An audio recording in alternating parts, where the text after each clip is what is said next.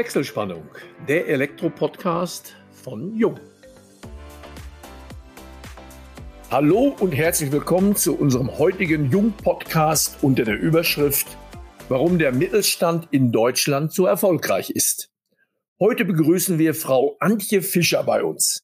Sie ist Geschäftsführerin und Inhaberin der Fischer Elektrofachgroßhandlung in Andernach und führt den Betrieb in der zweiten Generation. Ihr Unternehmen hat die Geschichte des Elektrohandwerks und der Elektroindustrie über Jahrzehnte begleitet und mitgestaltet. Wie sie die Zukunft ihres Unternehmens und der Branche sieht, möchten wir heute von ihr erfahren. Wir, das sind Elmo Schwanke, über 30 Jahre in der Welt der Elektrotechnik als Journalist unterwegs und meine Wenigkeit Georg Pape, Leiter Kundenkommunikation im Vertrieb bei Jung. Ja, Antje, herzlich willkommen und vorweg schon mal der Dank, dass du dir die Zeit genommen hast, uns heute Rede und Antwort zu stehen. Und Elmo, auch dir ein herzliches Hallo und freue mich auf die nächsten Minuten. Ja, Antje, auch von meiner Seite aus nochmal herzlich willkommen. Hallo Georg. Ihr habt seit 1932 mit eurem Unternehmen in Stettin gestartet und heute unterhaltet ihr das Unternehmen in Andernach. Vielleicht könntest du uns in einigen kurzen Erläuterungen einmal die Historie eures Unternehmens schildern? Ja, mache ich gerne. Vielen Dank. Ja, 1932 gegründet von unserem Opa Ernst Fischer und seiner Schwester Tante Erna, die in Finsterwalde, also beide in Stettin geboren, in Finsterwalde dann das Unternehmen gegründet haben, einen Elektrogroßhandel. Dann ging es durchs Kriegszeiten und so weiter, da habe ich auch eine Lücke, also da weiß ich dann nicht, wie es weiterging. Auf jeden Fall ist unser Opa Ernst dann irgendwann mal in Andernach aufgetaucht und war Geschäftsführer und, glaube ich, auch Mitgesellschafter der damaligen Firma Becker hier in Andernach. Mein Vater und auch mein Onkel waren dann ebenfalls dort als Geschäftsführer und Vertriebler beschäftigt. Die beiden, äh, Jürgen, unser Vater, und Hartmut, unser Onkel, haben sich dann aus dieser Firma Becker heraus selbstständig gemacht. 1973 hier in Andernach mit der Fischer. Damals war es noch eine KG. Ja, das war am 1. Februar 1973. Genau. Wir haben unten im, im Flur so einen kleinen Zeitungsausschnitt hängen. Ja, hat sich selbstständig gemacht und seitdem haben mein Onkel Hartmut und unser Vater Jürgen das Unternehmen weiter fortgeführt, dann irgendwann mal in die Fischer GmbH umgewandelt und mein Bruder Christian und ich führen das jetzt in der, wir sagen, zweiten Generation als Fischer GmbH. Also seid ihr, wie du schon sagtest, quasi in der dritten Generation, aber du führst das Unternehmen jetzt mit deinem Bruder Christian zusammen. Ja, was war deine Motivation? War von deinem Opa oder eben von deinem Vater schon weit vorhergesehen, dass du in die Unternehmensleitung mit einsteigst? Oder bist du irgendwo, ich will es mal nennen, auf dem zweiten Bildungsweg eingestiegen? Also Wunsch unseres Vaters war es eigentlich schon. Klar, Christian und ich, wir sind hier aufgewachsen in dem Unternehmen. Ne? Wir waren von Anfang an dabei. Wenn mein Vater sonntags arbeiten war, hat er uns eigentlich immer mitgenommen und dann durften wir dann im Lager auch mal Lieferscheine abstempeln und so weiter. Er hat uns aber immer die freie Wahl gelassen. Wir dürfen beruflich wählen, was wir möchten. Und das habe ich auch gemacht. Ich hatte also dann andere Interessen Richtung Biotechnologie, habe dann erstmal eine Ausbildung gemacht zur biologisch-technischen Assistentin, habe danach mein Abitur nachgeholt und dann Biotechnologie studiert, also was ganz was anderes. Habe dann auch eine Weile in diesem Beruf gearbeitet und wollte mich dann aber auch wieder weiterentwickeln und habe dann ein Aufbaustudium BWL für Ingenieure gemacht und in dem Zuge die Diplomarbeit hier im Unternehmen meines Vaters absolviert, worauf ich dann auch hier mehr oder weniger in Anführungsstrichen hängen geblieben bin. Also mein Vater fragte mich dann mal, ob ich nach der Diplomarbeit hier im Unternehmen bleiben möchte, das dann zukünftig mit meinem Bruder, wir beide als Nachfolger das Unternehmen führen möchten. Und da ich mich mit meinem Bruder sehr gut verstehe, auch mit meinem Vater gut verstanden habe, mit unserem Onkel auch, passte das einfach und äh, waren dann also am Anfang hier vier Fischers, jetzt sind wir zwei Fischers, also Christian und ich. Ja, Antje, dann bist du ja in eine, ohne Klischees bedienen zu wollen, recht männerlastige Welt hineingekommen und merke dir aber an, dass du dich da recht wohlfühlst. Täuscht da der Eindruck oder ist das wirklich so?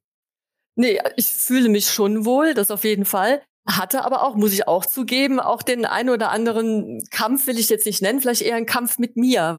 Ja, Ante, du selbst hast aber ja von vornherein schon mit Biotechnologie ein Studium angestrebt, was ja auch schon bis heute eher männerlastig ist. Was hat dich dazu angetrieben, dieses Studium zu machen? Und war das dann doch, sage ich mal, viel attraktiver für dich, das Unternehmen deines Vaters zu übernehmen, als dich vielleicht weiterzuentwickeln in deinem klassischen Studium? Ja, das bestimmt. Also im Studium waren wir übrigens auch nur zu fünft. Also wir waren tatsächlich fünf Studenten im Semester und da war es auch drei Frauen, zwei Männer. Also von daher war das dann relativ ausgewogen. Auch nachher, als ich in diesem Beruf gearbeitet habe, war es eigentlich auch ausgewogen. Ne? Wir waren dann halt mehrere Ingenieure für Biotechnologie. Von daher ähm, kann ich jetzt gar nicht sagen, dass das jetzt so mehr männerlastig war. Warum ich da in dem Bereich nicht geblieben bin, ich kann es ehrlich gesagt gar nicht sagen. Das war halt, wie gesagt, das Angebot meines Vaters, hier mit einzusteigen. Und da ich eigentlich immer offen für Neues bin und mich auch als sehr flexibel bezeichne und auch neugierig bin, andere Sachen zu machen.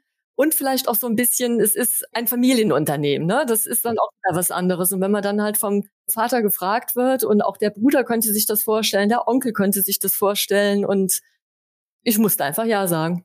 Es passte. Familie verpflichtet da natürlich auch. Und es gehört natürlich auch zur Tradition. Das sind ja klassische Familienwerte. Genau, genau. Ja, war ja sicher auch kein falscher Weg, auch wenn ja gerade leider Gottes im letzten Jahr das Thema Biotechnologie ja wirklich an Bedeutung gewonnen hat. Da vielleicht ein ganz kurzer Exkurs. Verfolgst du das Thema Corona jetzt noch immer unter anderen Augen, mit einem anderen Fachwissen? Oder zählst du dich jetzt auch zu den zig Millionen Experten, die wir alle ja geworden sind?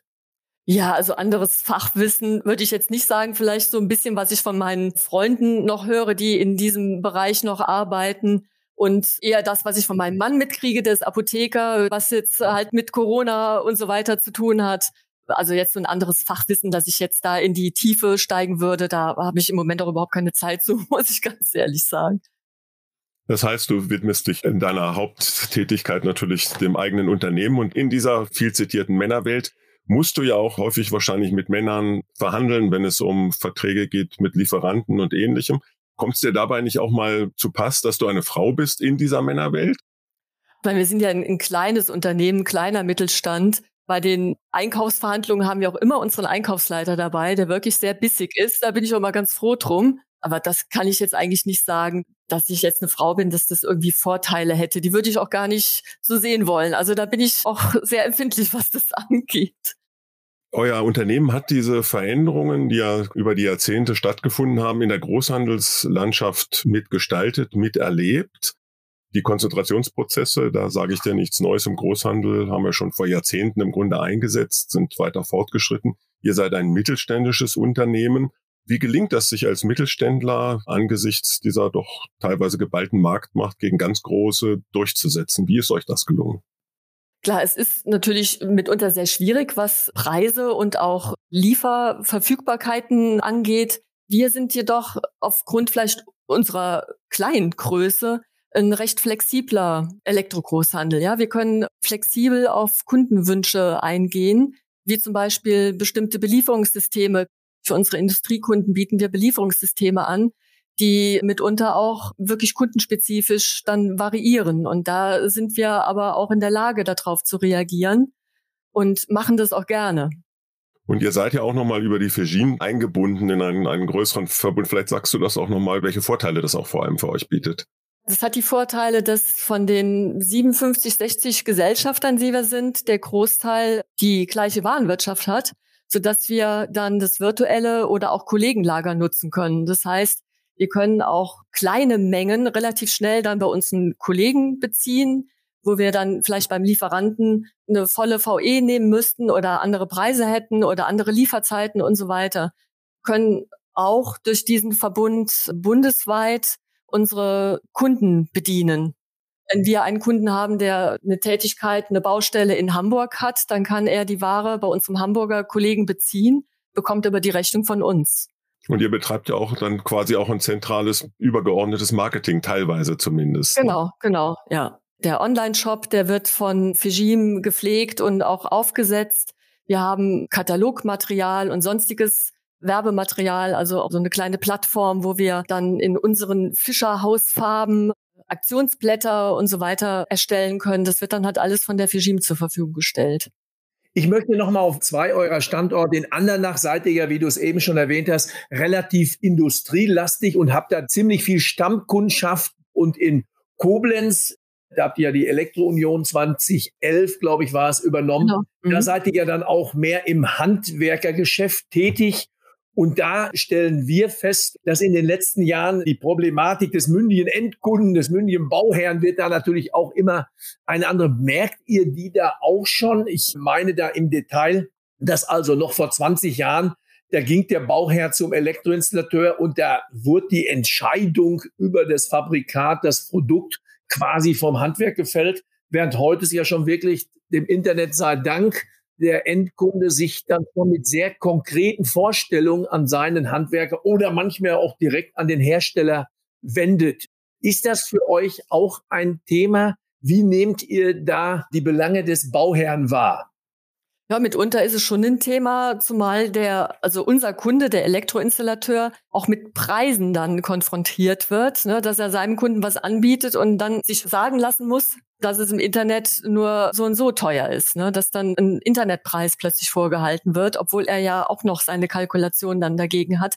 Das finde ich sehr, sehr schwierig und das wird halt auch immer ein stärkeres Problem. Ja, das ist eine Problematik. Also das Internet ist da nicht immer nur Segen, sondern es gibt auch einen gewissen Fluch davon. Seht ihr die klassischen Handelsplattformen, also von eBay angefangen, Amazon, auch für euch als Elektrofachgroßhandel als Wettbewerber heute schon? Oder sagt ihr, das ist eher noch so gering, dass es keine Rolle spielt? Also eBay kann ich jetzt gar nicht so genau sagen, aber Amazon, das haben wir schon im Blick, obwohl es ähm, auch viele andere Internethändler sind, die dann ihre Bruttopreise anbieten, was dann manchmal unsere Einkaufspreise sind, ja, wo ich dann auch denke, da passt was nicht. Und Amazon hat natürlich eine enorme Logistik. Da kann, glaube ich, keiner so schnell mithalten und vor allen Dingen kein kleiner Mittelstand. Mhm. Das wird irgendwann mal ein Problem sein, ja. Das glaube ich schon. Auf eurer Homepage steht, Privatpersonen sind nicht unsere Kunden. Genau. Was natürlich ja. aus dem dreistufigen Vertrieb resultiert. Jetzt gibt es natürlich auch eine relativ große Zahl an Elektrofachbetrieben, die ihre Produkte auch in einem Ladengeschäft dem Endkunden anbieten. Also die es dann nicht selbst installieren, sondern weiterverkaufen, eventuell auch im Nachhinein dann vielleicht die Abnahme am Bau machen, wenn selbst installiert wird. Wie seht ihr solche Entwicklungen? Wenn der Installateur ja ein eigenes Ladengeschäft hat und kauft die Ware bei uns, dann ist das ja okay. Also für uns ist der dreistufige Vertrieb wirklich, dass kein Privater hier zu uns an die Theke kommt, wird beraten und bekommt Ware verkauft, sondern wir verkaufen halt an den Fachhändler, an den Elektroinstallateur oder auch an kommunale Betriebe wie Schulen oder Krankenhäuser. Das auf jeden Fall schon. Aber dadurch haben wir unseren dreistufigen Vertrieb schon gewährleistet, dass jetzt nicht Lieschen Müller bei uns Ware kaufen kann. Ja, und genauso ist es ja auch gedacht, dass eben mal ja, ein Ersatzbedarf über den Tisch geht. Und ja, das ist ja das Klassische. Jeder hat dann den Schwager, den Onkel, der dann auch mal eine Steckdose einbauen kann, solange das ein einzelnes Produkt ist und dann auch mit einem gewissen Fachkenntnis eingebaut wird, ist das sicherlich immer schon normal gewesen. Aber wie gesagt, da gibt es mittlerweile ganz andere Geschäftsgebaren und da stehen wir ja auch als Haus Jung klassisch dreistufig. Das geht sogar so weit, wenn bei uns wenn wir da Vicky erkennen, der ist ein Laie am Telefon und der fragt, ich habe hier einen schwarzen und einen blauen Draht, was mache ich damit? Ja, dann sagen wir ganz klar, Sie gehen jetzt auf der Stelle zum Elektroinstallateur. Ich möchte nicht die Nummer sein, die dann von der Kripo angerufen wird. Das ist nämlich die letzte, wenn er an seinem Herzkammerflimmern verstorben ist. Und dann guckt man auf das Handy, aha, da war dann der Herr Pape, der hat ihm wahrscheinlich gesagt, pack mal an den Schwatzen, mal gucken, was passiert. Ja, es gibt natürlich im Internet viele, viele Anleitungen. Das ist, wie ich schon sagte, Fluch und Segen. Aber das Internet werden wir wahrscheinlich nicht mehr zurückdrehen. Ich habe es mal versucht zu löschen. Auch das ist nicht so leicht möglich. Also okay. das Medium Podcast, was wir hier betreiben, ist ja auch dem Internet entsprungen. Ich habe auf eurer Homepage einen ganz interessanten Satz gefunden. Erfolg wird von Menschen gemacht. Und so wie ich euer Unternehmen kennengelernt habe, lebt ihr das auch? Kann da verweisen auf unseren Leitspruch, vor dem Schalter kommt der Mensch, ist also ähnlich dass wir also nicht nur auf Zahlen schauen, sondern eben auch auf ein gesundes Miteinander untereinander im Unternehmen und natürlich auch mit unseren Kunden. Und ich denke, das lebt ihr ähnlich. Und das ist auch, glaube ich, die Chance, wie man neben den großen, neben den ganz großen, neben den schnellen bestehen kann, indem man einfach sagt, persönlicher Bezug. Mhm. Das wird bei euch ähnlich gelebt. Das wird gelebt. Also unsere Kommunikationsdaten, Telefonnummern, die stehen ja auch auf der Homepage alle drauf. Das heißt, wenn Kunden irgendein Problem haben mit uns, die können beim Christian und bei mir anrufen, es direkt loswerden und sind direkt am Ansprechpartner, auch am Entscheider. Also man kann uns eigentlich direkt anrufen und Genauso sind wir auch für unsere Mitarbeiter da. Ich meine, jeder tickt anders, jeder hat ein anderes familiäres Päckchen zu tragen, aber wir versuchen das halt auch irgendwie alles unter einen Hut zu kriegen und sind wirklich auch für unsere Mitarbeiter da.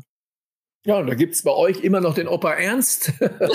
bei uns gab's mal den Opa Albrecht. Ja. Also das ist sicherlich eine Sache, die man sich möglichst lange bewahren sollte. Ja, ja. ja.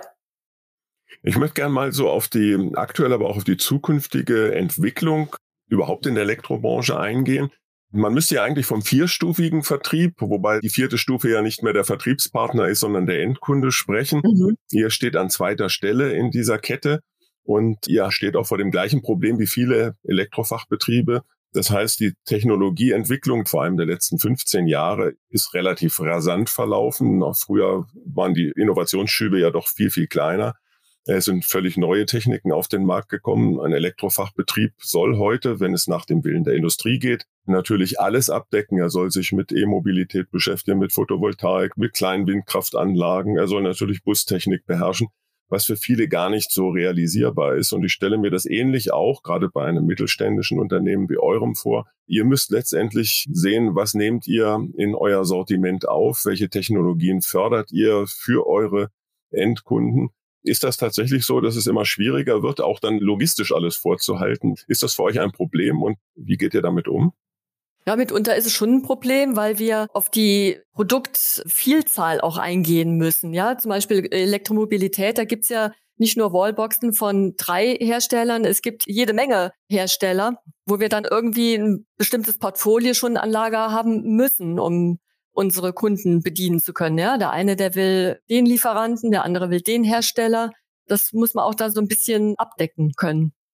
Wo liegen da bei euch die Kriterien dann? Ist das auch regional, sage ich mal, von euren Kunden dann abhängig? Sicherlich mit. Ne? Ja, das klar mit.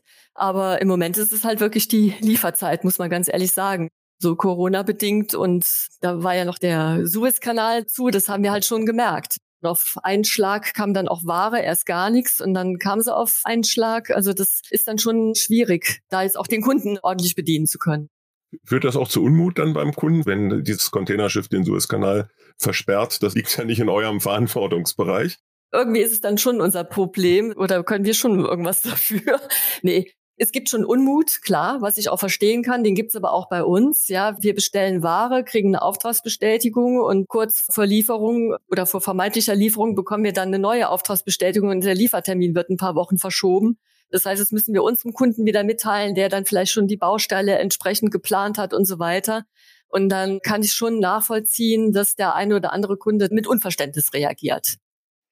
Ja, das ist die ganze Kette, die da durchgereicht ja, ja. wird. Ich muss ja auch von seitens der Hersteller ist es ähnlich. Wir sind zwar mit einer Produktionstiefe in Deutschland von um die 95 Prozent in Deutschland behaftet, haben aber gerade im elektronischen Bereich auch immer Zulieferteile aus Fernost. Und da spielen natürlich viele Sachen rein.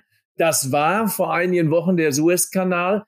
Das sind auch die erhöhten Containerkosten. Das ist aber auch eine Mangelwirtschaft. Also da stellen wir fest, dass gerade also im fernöstlichen Raum gewisse Sachen auch, ja, ich behaupte jetzt mal was, das kann man schwerlich beweisen, vielleicht sogar bewusst verknappt werden.